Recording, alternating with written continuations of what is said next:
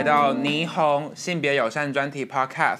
那我们本次计划呢是配合四月二十的校园友善周校庆的园游会，以彩虹作为发想，进一步让这个一中的同学了解到性别平等、性别友善的校园文化。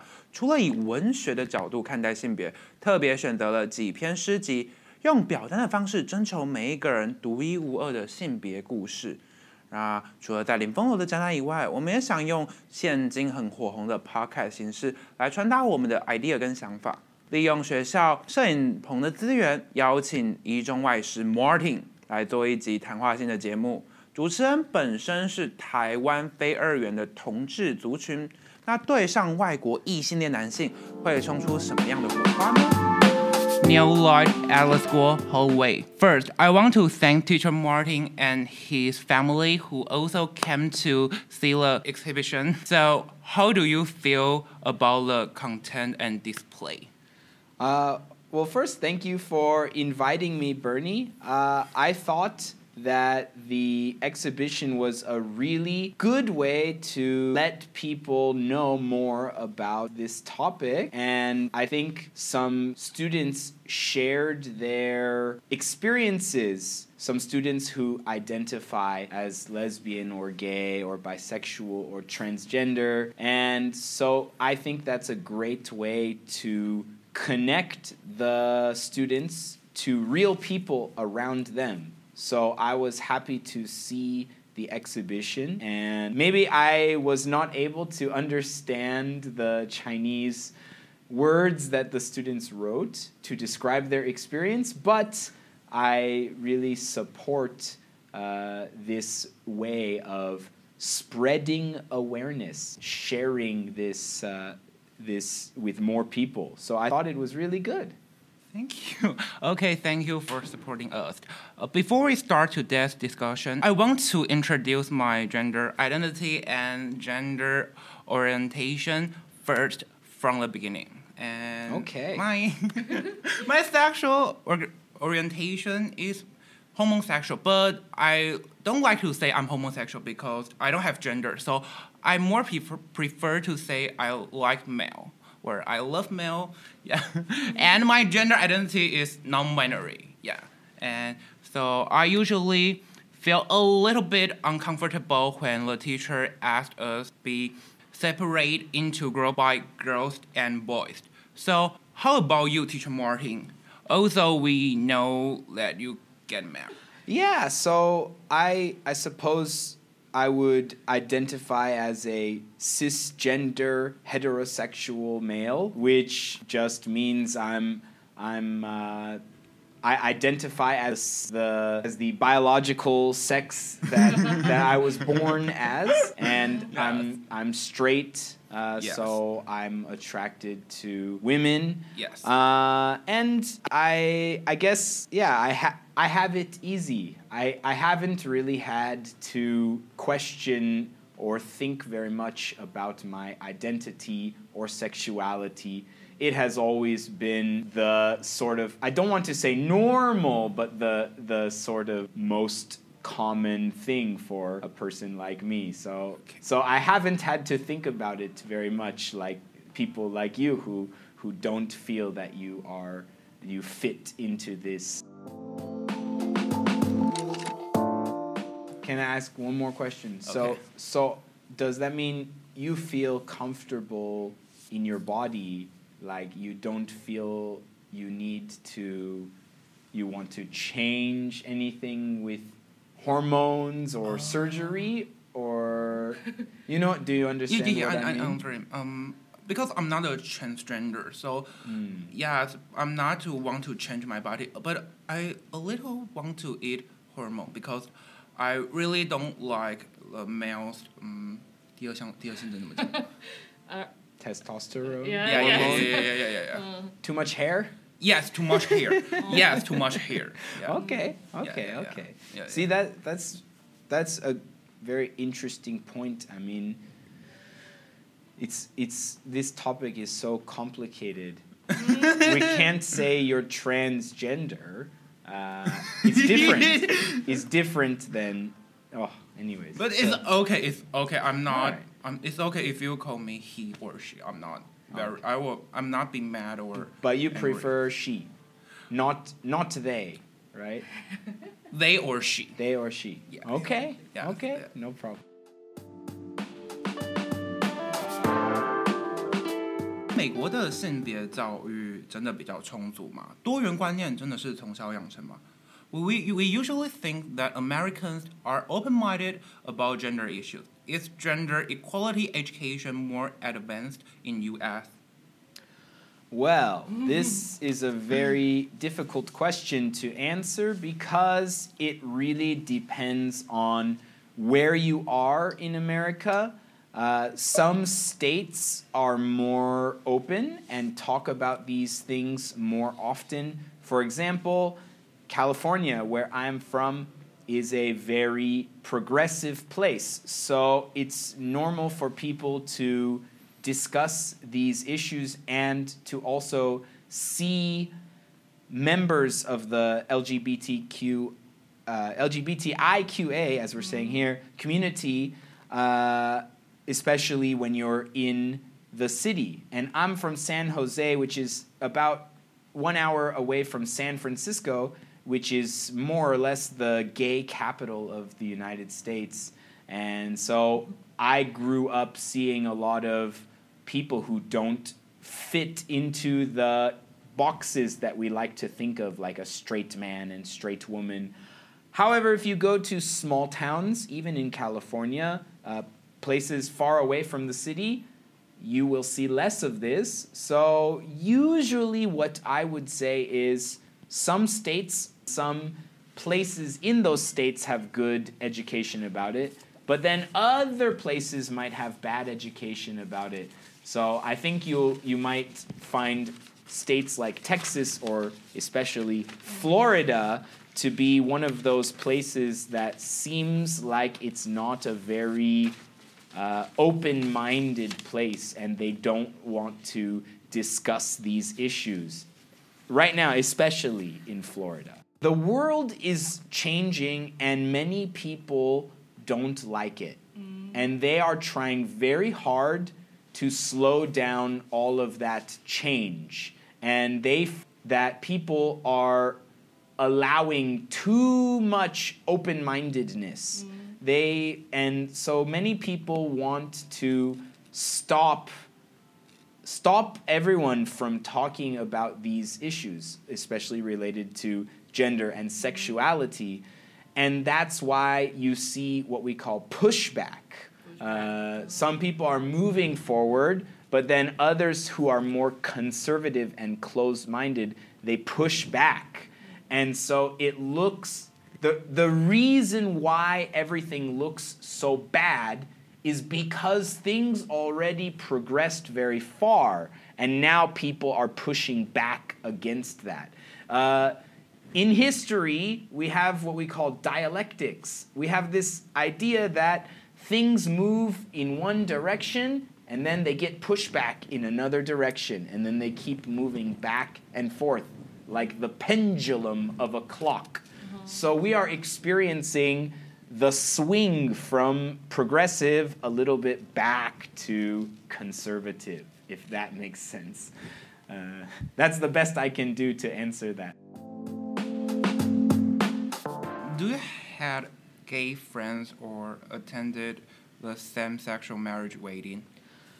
I have a few gay friends, but really not not a lot. Um, if I think about it, I can only think of one friend who's who's gay. Maybe I probably have several friends who are bisexual, or at least they have tried or experimented being gay, but then most of the time they they don't do any you know anything with uh, the same gender. So really, I don't have a lot of gay friends. Um, I've never been to uh, a gay wedding, but it's it's not because I avoid gay people or anything like that. It's just uh, that's just that just Yeah. is how my life has happened.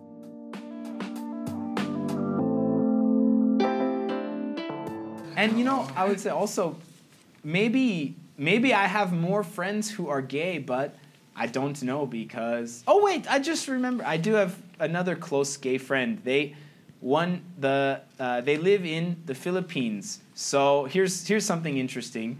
Uh, they have a daughter and they are married in the United States of America, but gay marriage is not legal in the Philippines.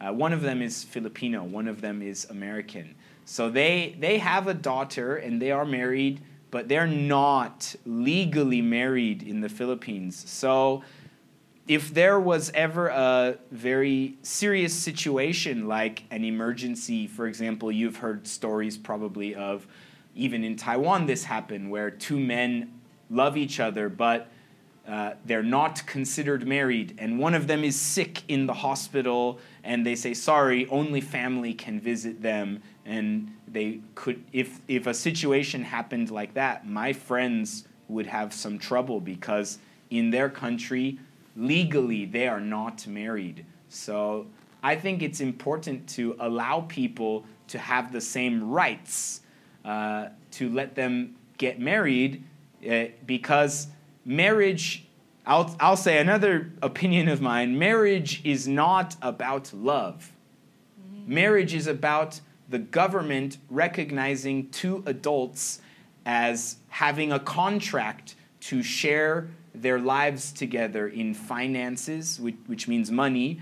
And so for me, thinking about why, why can't two men or two women or any two adults uh, get married? You know, maybe not if they're brother and sister or something, but uh, that's another story. Uh, if two adults want to get married, marriage is not religious to me, and marriage is not about love because many people in the world get married and they're not in love. So marriage is just about the government, and I don't think the government should be able to say uh, two men or two women or any two people cannot get married for some some reason. If if there are men who are 80 years old marrying women who are 20 years old, and that's okay, uh, then why can't two men who love each other get married? It, it doesn't make any sense to me.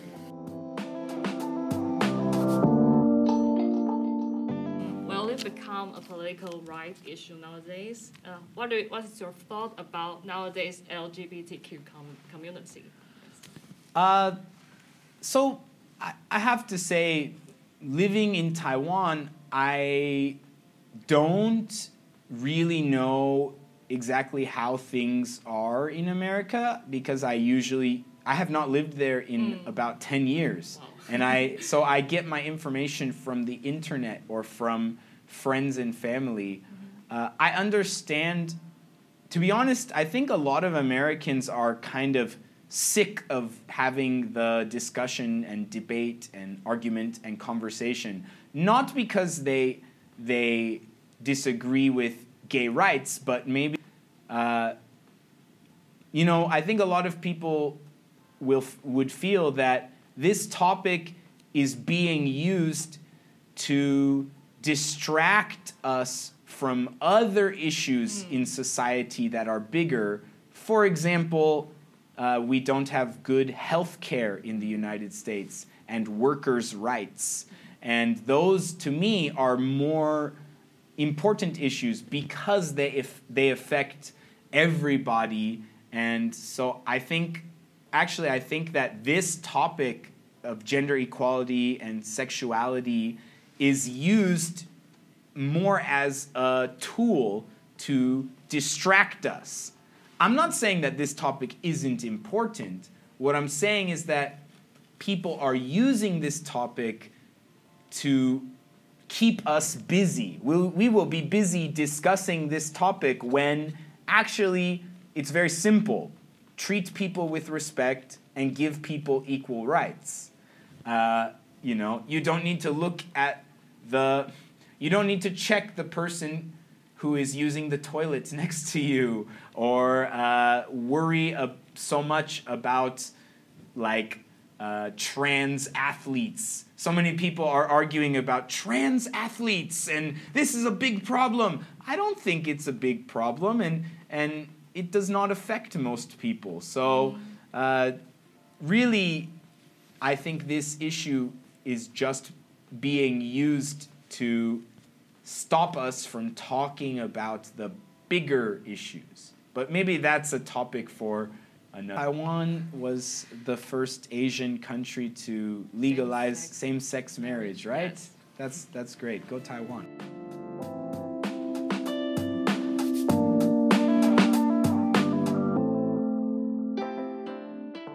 Have you ever been to gay bar or gender-friendly restaurant and space? Um, I may have been to some in Taiwan and I, I didn't notice or realize. I know I've been to a place that was a Filipino disco, which is a really interesting place in Tainan. Uh, that's a lot of foreign workers like from the Philippines, 外劳, they they like to party on their one day off, which is Sunday. And then they don't party at night, they party during the day. So I went on a Sunday to the club and so many people were drinking and having a good time there and a lot of the men were dancing with me and inviting me to have drinks with them. And I think they were gay. Uh, I don't know, but but I thought they were. Um, so I think may I thought maybe that was a gay friendly space, but I don't know. In America, I've one time I went out in San Francisco. I went to the Castro district. I don't know if you've ever heard of this place, but it's i- if San Francisco is the gay center of America, the Castro district is the gay center of San Francisco. So if you go there, especially on a, a night like Friday night or Saturday night or a holiday, you will see a lot of LGBTQ people. I mean, hundreds and hundreds, thousands. Um, so, so, and you know what I found funny there? My, my friends and I, we thought when we went to the Castro district that a lot of gay men were going to try to pick us up. but you know what? I think they knew that we weren't gay because nobody tried to like pick us up or dance with us. So maybe they just saw, oh, these are these are straight guys. Don't don't bother with them.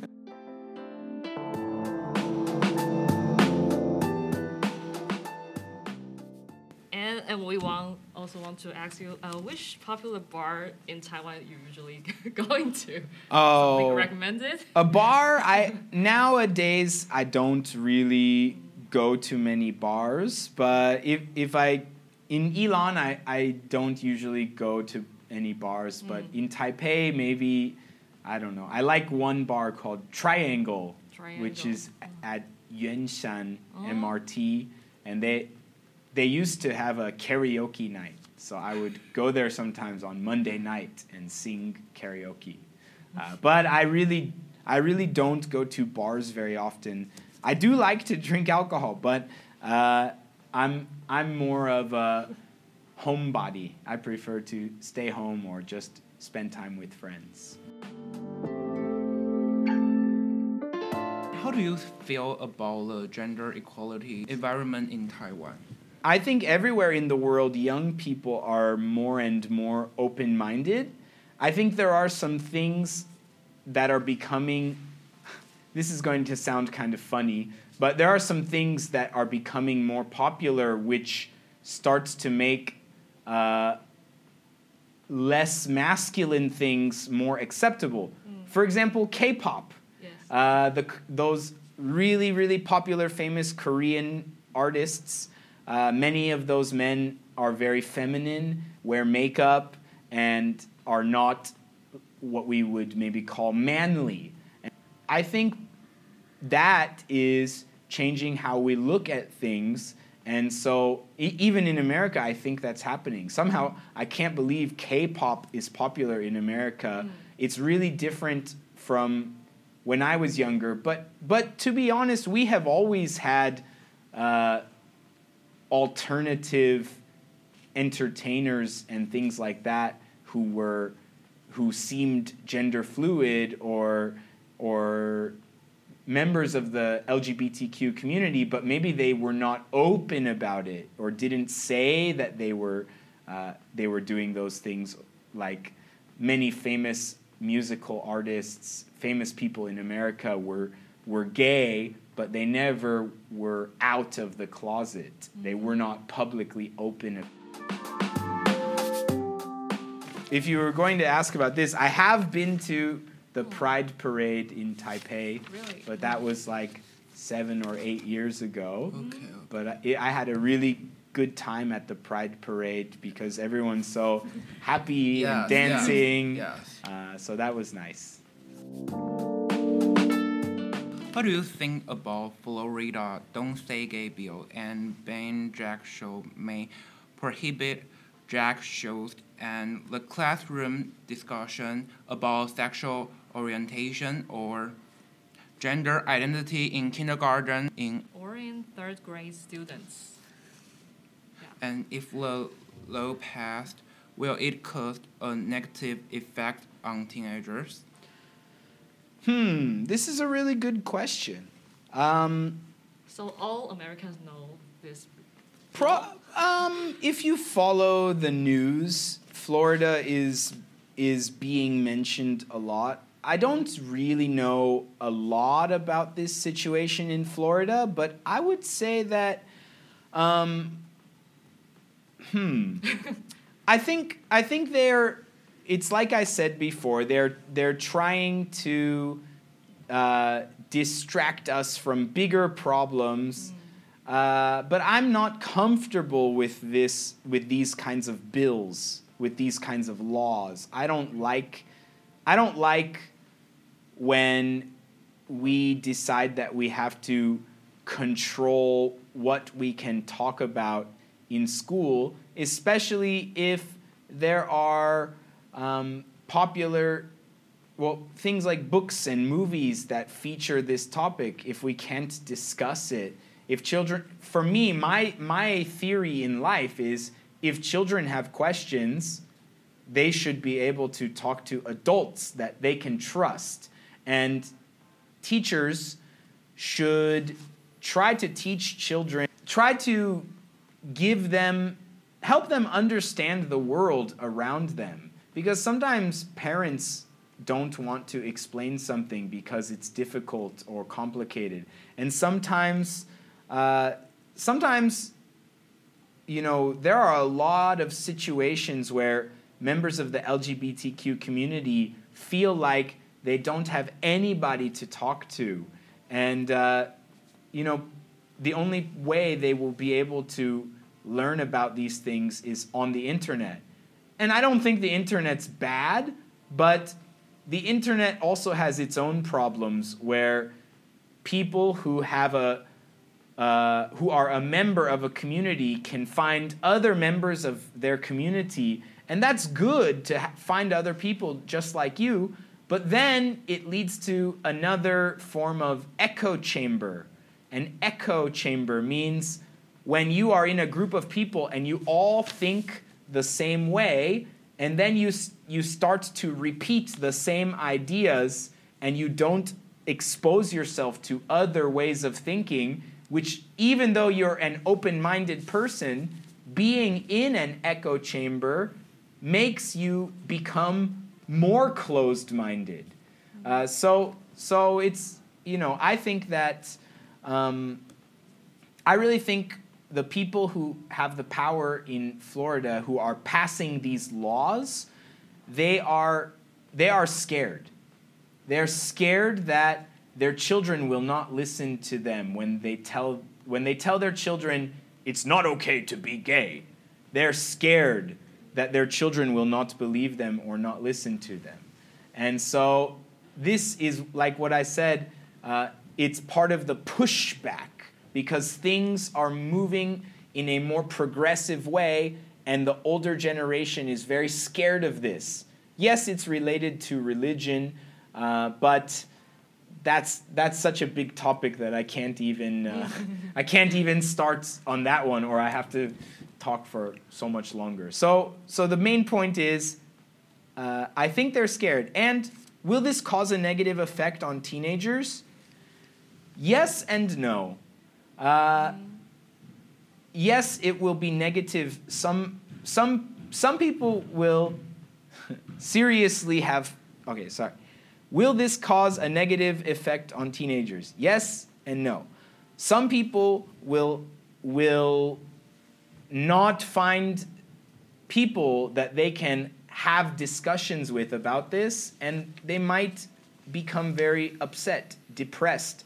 And we know that uh, transgender people are much more likely to harm themselves or commit suicide as a result of feeling like they don't belong or they're not accepted. So, yes, I think this will do a lot of damage to, to some people. On the other hand, we have found time and time again when you make something illegal or you ban something, you're actually causing people to go, huh, why did they make that illegal? Why did they ban that? I want to learn more. I didn't care before, but now I see that the parents, the adults, are so scared of this. Now I want to learn more about it because I want to know why they're scared of it. So um, I see there will be negative consequences, but I don't think they will be able to stop people from having these discussions. Uh, by the way, did you hear uh, one famous basketball player, I think Dwyane Wade, Yes. Has a transgender daughter Yes. and recently said that Dwyane Wade said that he and his family would be leaving Florida because they don't feel like their daughter will be accepted there. So there might be a lot of people who are going, if they can, who are going to leave and find a place that's more accepting.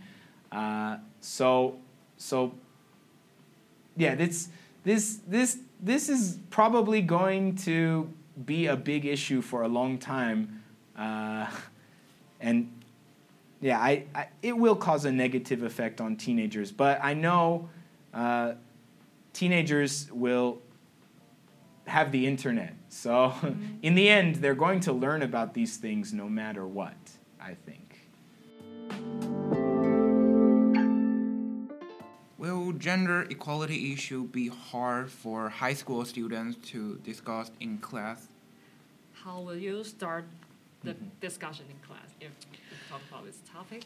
Um, so, you know, now that I really think about it, it, it if if somebody came and told me, "Hey, you can't talk about these issues at all here at at Yilan Senior High School," I would be pretty angry, and I would probably just talk about the issues anyways. I would probably I would probably uh, do it because I consider it to be the correct thing to do. Uh, will uh, for high school students in America, well, in Florida, um, the ones who live in big cities like Miami, they will probably still be able to have these discussions because big cities are usually more open minded about these topics. But it will make it very difficult for students who live in small towns to have discussions because they already feel that they don't uh, they're maybe they're not safe for their identity so it won't stop some people from having discussions but it will stop some people. So some some will just find a way and they don't care especially in big cities. But in small towns yeah it will it it will make it an issue. But you know many americans say the same thing. They they grew up in a small town where they were they felt uncomfortable about who they were so they had to leave and find a new place to live and it's sad but that's also what the people in the small town want. They want all the gay people to leave their small town. They want all the transgender people to leave their small town because they don't like looking at people who are different. They don't want to share their town with different people. And that, to me, is a very big issue. But uh, there isn't much we can do about it, I guess. Oh, so in, in high school, your your class haven't been discussed the gender issue, or you just focus on media literacy so Uh, far? Well, we we've we've had a little bit of discussion about this, but I haven't had an opportunity to really share my beliefs or opinions on the topic. But I have to say, I'm not I'm not I'm probably not the same as the average American because I remember, you know, I graduated from university around 11 years ago. Uh, and one of the subjects I studied was sociology. Uh, and sociology, uh, in my, you know, in my studies, I took classes like, uh, like uh, gender studies or uh, equality for women or race relations. Uh, I, I took a lot of classes that discuss also sexuality as well. Um, and that's when I learned about uh, body dysmorphia, about people who are transgender and feel that they are the wrong gender. And that was the first time I had an opportunity to speak with transgender people.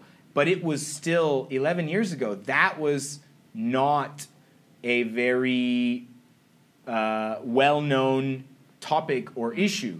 We knew about gay people in those days and lesbians and um, bisexual people, but we didn't know much about transgender people or intersex people or asexual people.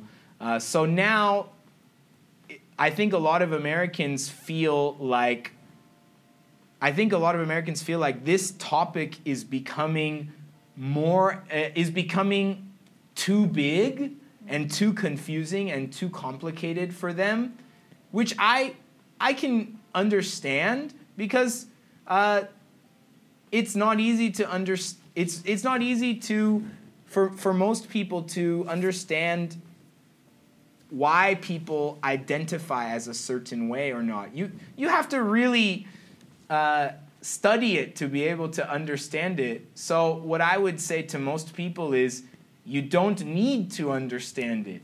Just be respectful to people.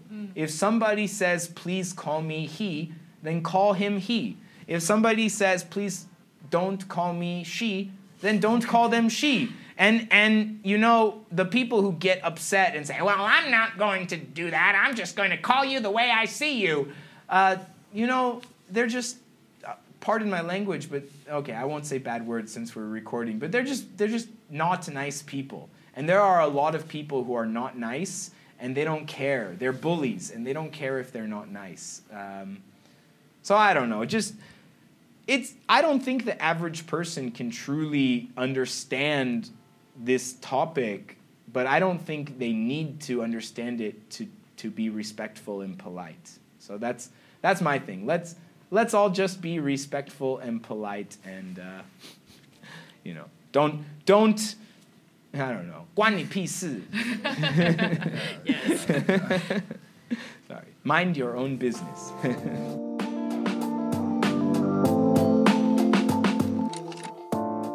What do you think about Roe v. Wade be overturned by Supreme Court? Do you agree the Democratic backsliding?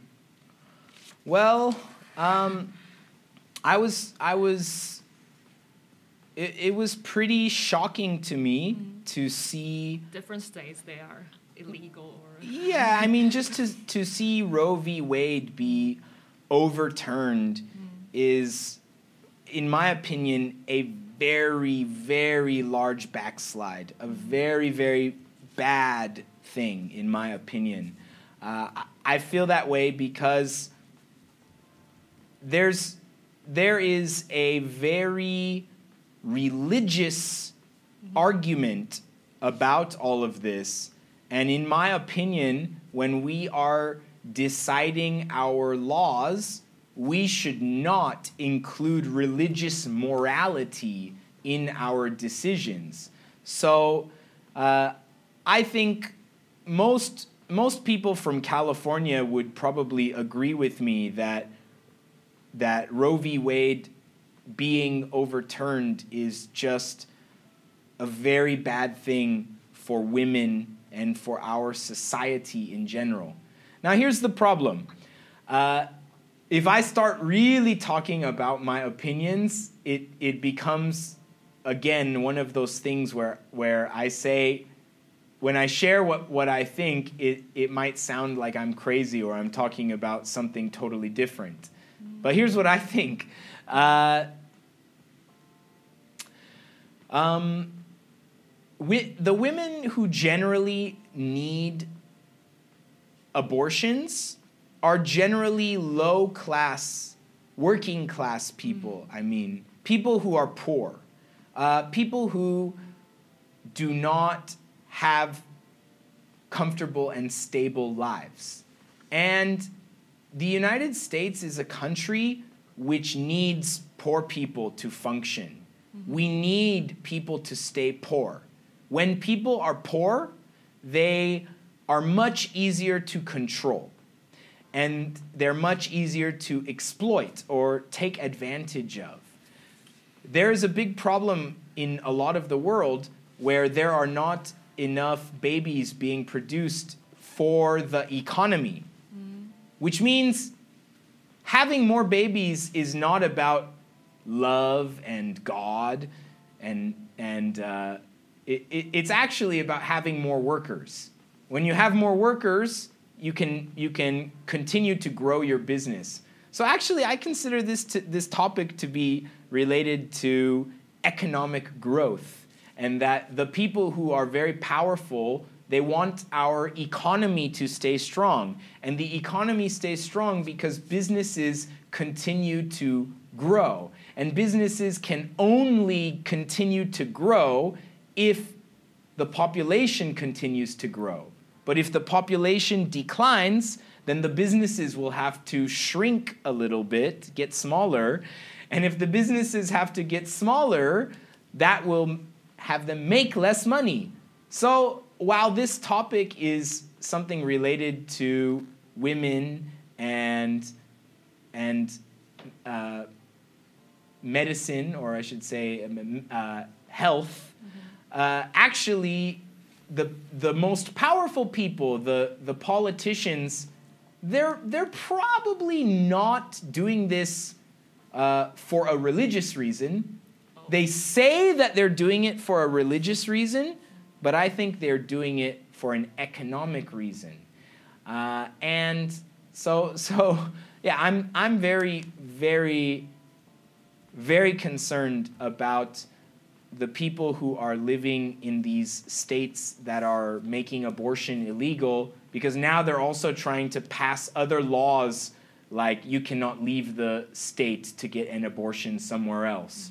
Uh, or if you know someone who got an abortion, you can report them and collect a bounty, like collect money by reporting a person.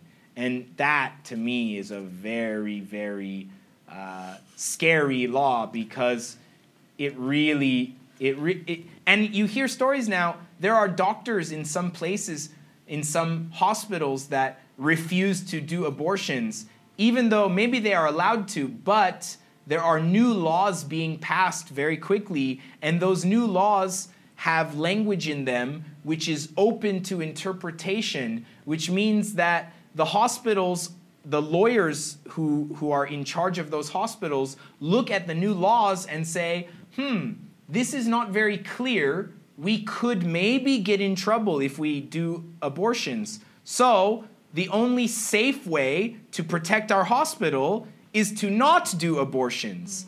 And uh, so th- that topic to me is frightening. And uh, I'm very upset about Roe v. Wade being overturned. Okay. Okay, thank you. Thank you. Thank you. Is this topic too serious for our high school student, or that's Uh, so, so my opinion is that it's it's only too serious.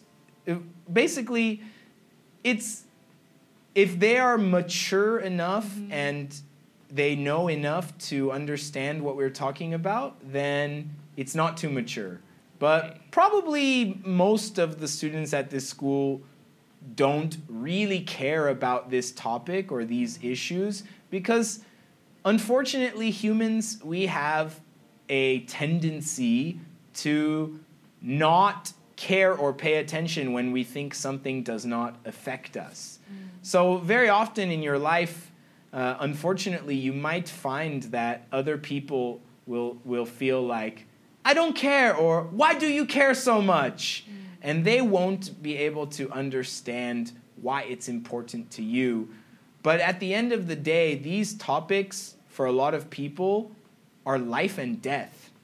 Uh, because we're scared that in the future, if they continue to attack trans rights and women's rights and gay rights and, you know, in general, rights for people who are marginalized, uh, that, that eventually they might pass laws that say it's illegal to be gay or it's illegal to be transgender or non binary. And if that ever happens, we are in a, well, what, what we would call a fascist society. So thank you for having me. Thank you, Thank thank, you, you, thank thank you. you. No thank you. problem.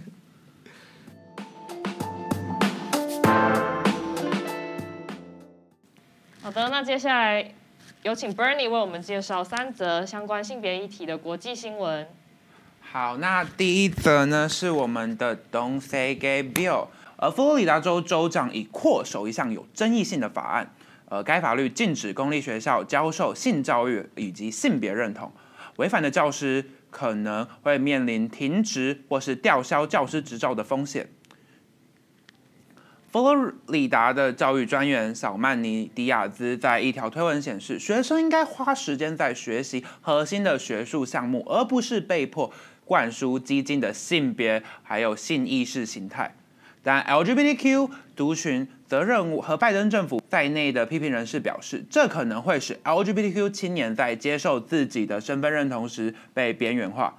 这是一场针对 LGBTQ 族群的攻击和文化战争。批评人士还表示，法律中的措辞含糊不清，而且很难定义对适合年龄或发育适宜的 LGBT 相关的限制。人们担心教师会因为害怕受到惩罚而完全避免讨论有关性取向和性别认同的话题。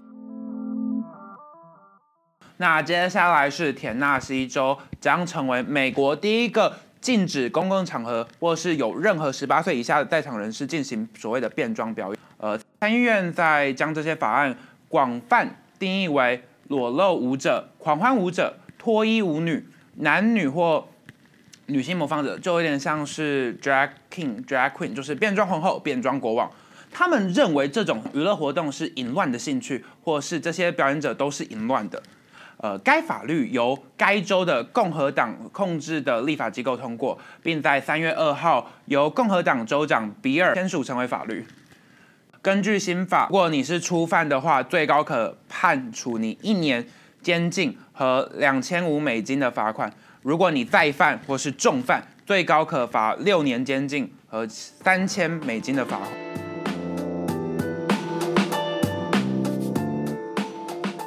三个呢是关于这个 Roe v. Wade，是罗素韦德案。美国最高法院推翻了半个世纪标志性的罗素韦德案中做出的堕胎合法化判决，这使数以百万的美国女性将失去堕胎权。裁决由保守派占多数的最高法院以六比三的投票方式通过。众议院议长佩洛西、前总统奥巴马等民主党人士进行猛烈批评。提供堕胎服务的医疗保健组织计划生育，研研究显示，预计全美会有三千六百万的育龄女性失去堕胎资格。该意见是最高法院几十年来非常重要的决定，如今遭推翻，将改变美国女性的生殖健康。今年五月，外泄的一份最高法院对于维苏罗德案的判决草案，当时在全美引发热烈激辩。不过，最高法院的最终意见与外泄草案内容极为相似。最终判决将赋予美国各州订定堕胎的相关法令，不必担心与维苏罗案冲突。维苏罗案一直是允许女性在怀孕前三个月内可以进行堕胎。呃，美国最高法院又在一九九二年，呃，提出了一个凯西案，那是把这个堕胎的孕期从原本的三个月扩大到二十二周到二十四周。这项判决将改变美国的堕胎权，各州现在是可以各自定定堕胎禁令。根据研究院显示，五月公布的数据，全美将近会有一半二十二个州确定启用禁令，包括九个州拥有维苏罗案前即存在的禁令，十三个州通过所谓的触及法。最高法院在判决后会自动禁止堕胎。预计美国将会有一半的州针对堕胎引进新的限制，还有禁令，很有可能许多州会迅速做效仿。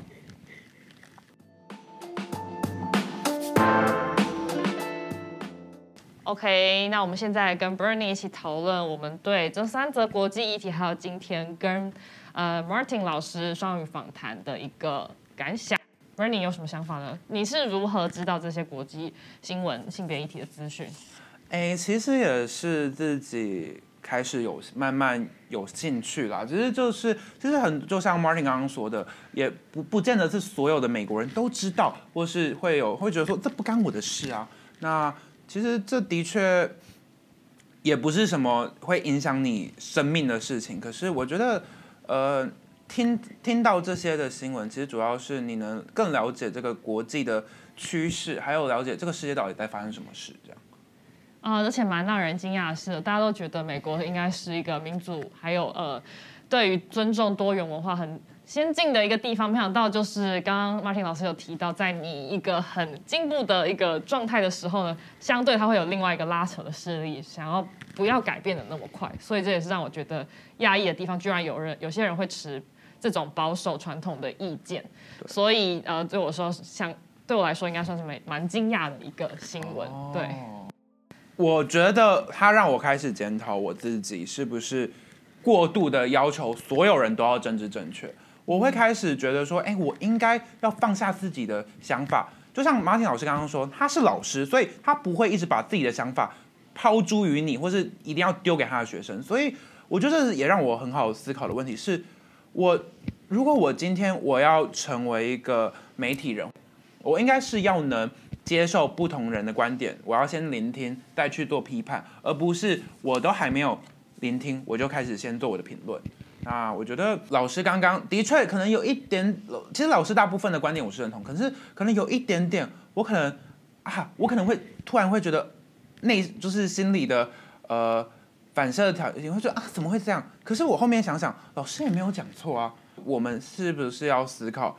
不是所有人都像我们一样了解，我们应该是要去带大家认识，而不是去批判那些不知道的人。还有他刚刚讲到，就是关于这个韦斯罗德的这个堕胎案，老师也提到，其实并不是想象中那么单纯，就也不是因为纯然的是宗教的原因，更多的是可能是政府或一些掌权者他们想要用这些经济的一个议题去控制他们想要的人民往的一个方向，所以才会定定出这样的方案。所以。因为老师的专业在大学有学过相关社会学的一些评论，所以我想他能更深入的去剖析，其实不是我们单纯想的那些原因，对它形成也是有一定的脉络，而且我们可能在台湾就不太了解这样子的一个背景。然后其实他刚刚也提到很多，我们都赞同的观念，就是这样子的法案在在我们看来，直接是开倒车的一个行为，但是在他剖析之后，好像又能够理解说为什么他们会做出这样的决定，但也为。美国的这些各州感到惋惜，这样为什么会有这样子倒退的这个法案呢？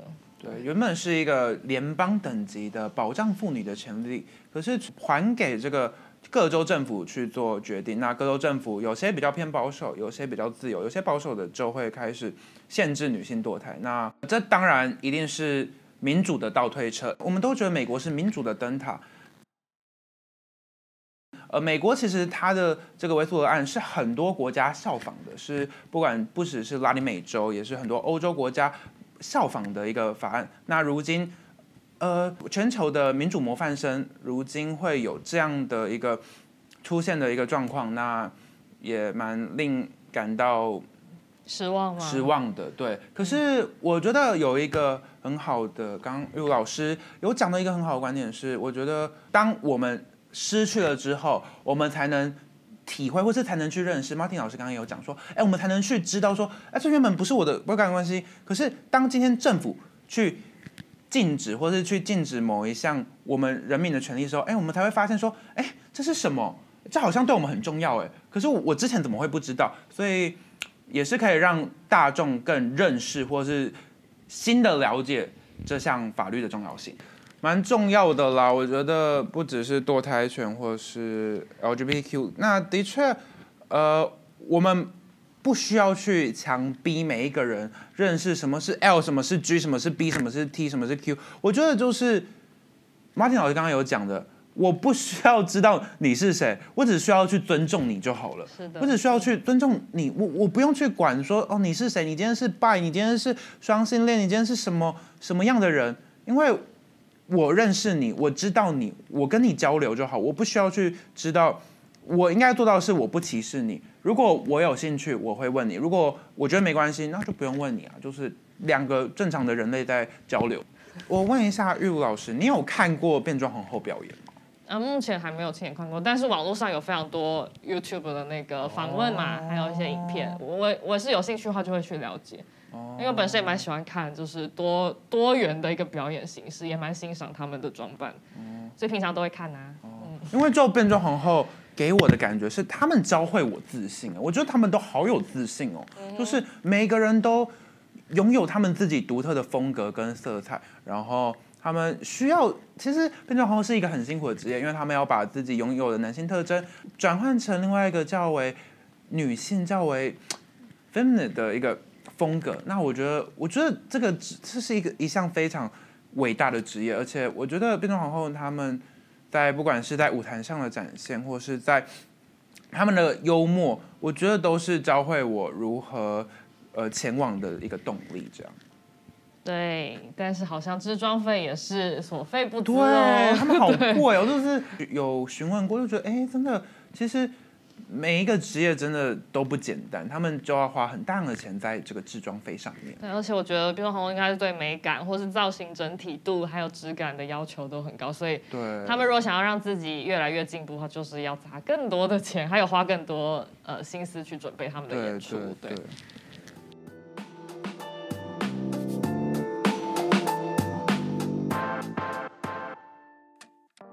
感谢大家收听我们今天的 podcast，期待下一次再会喽。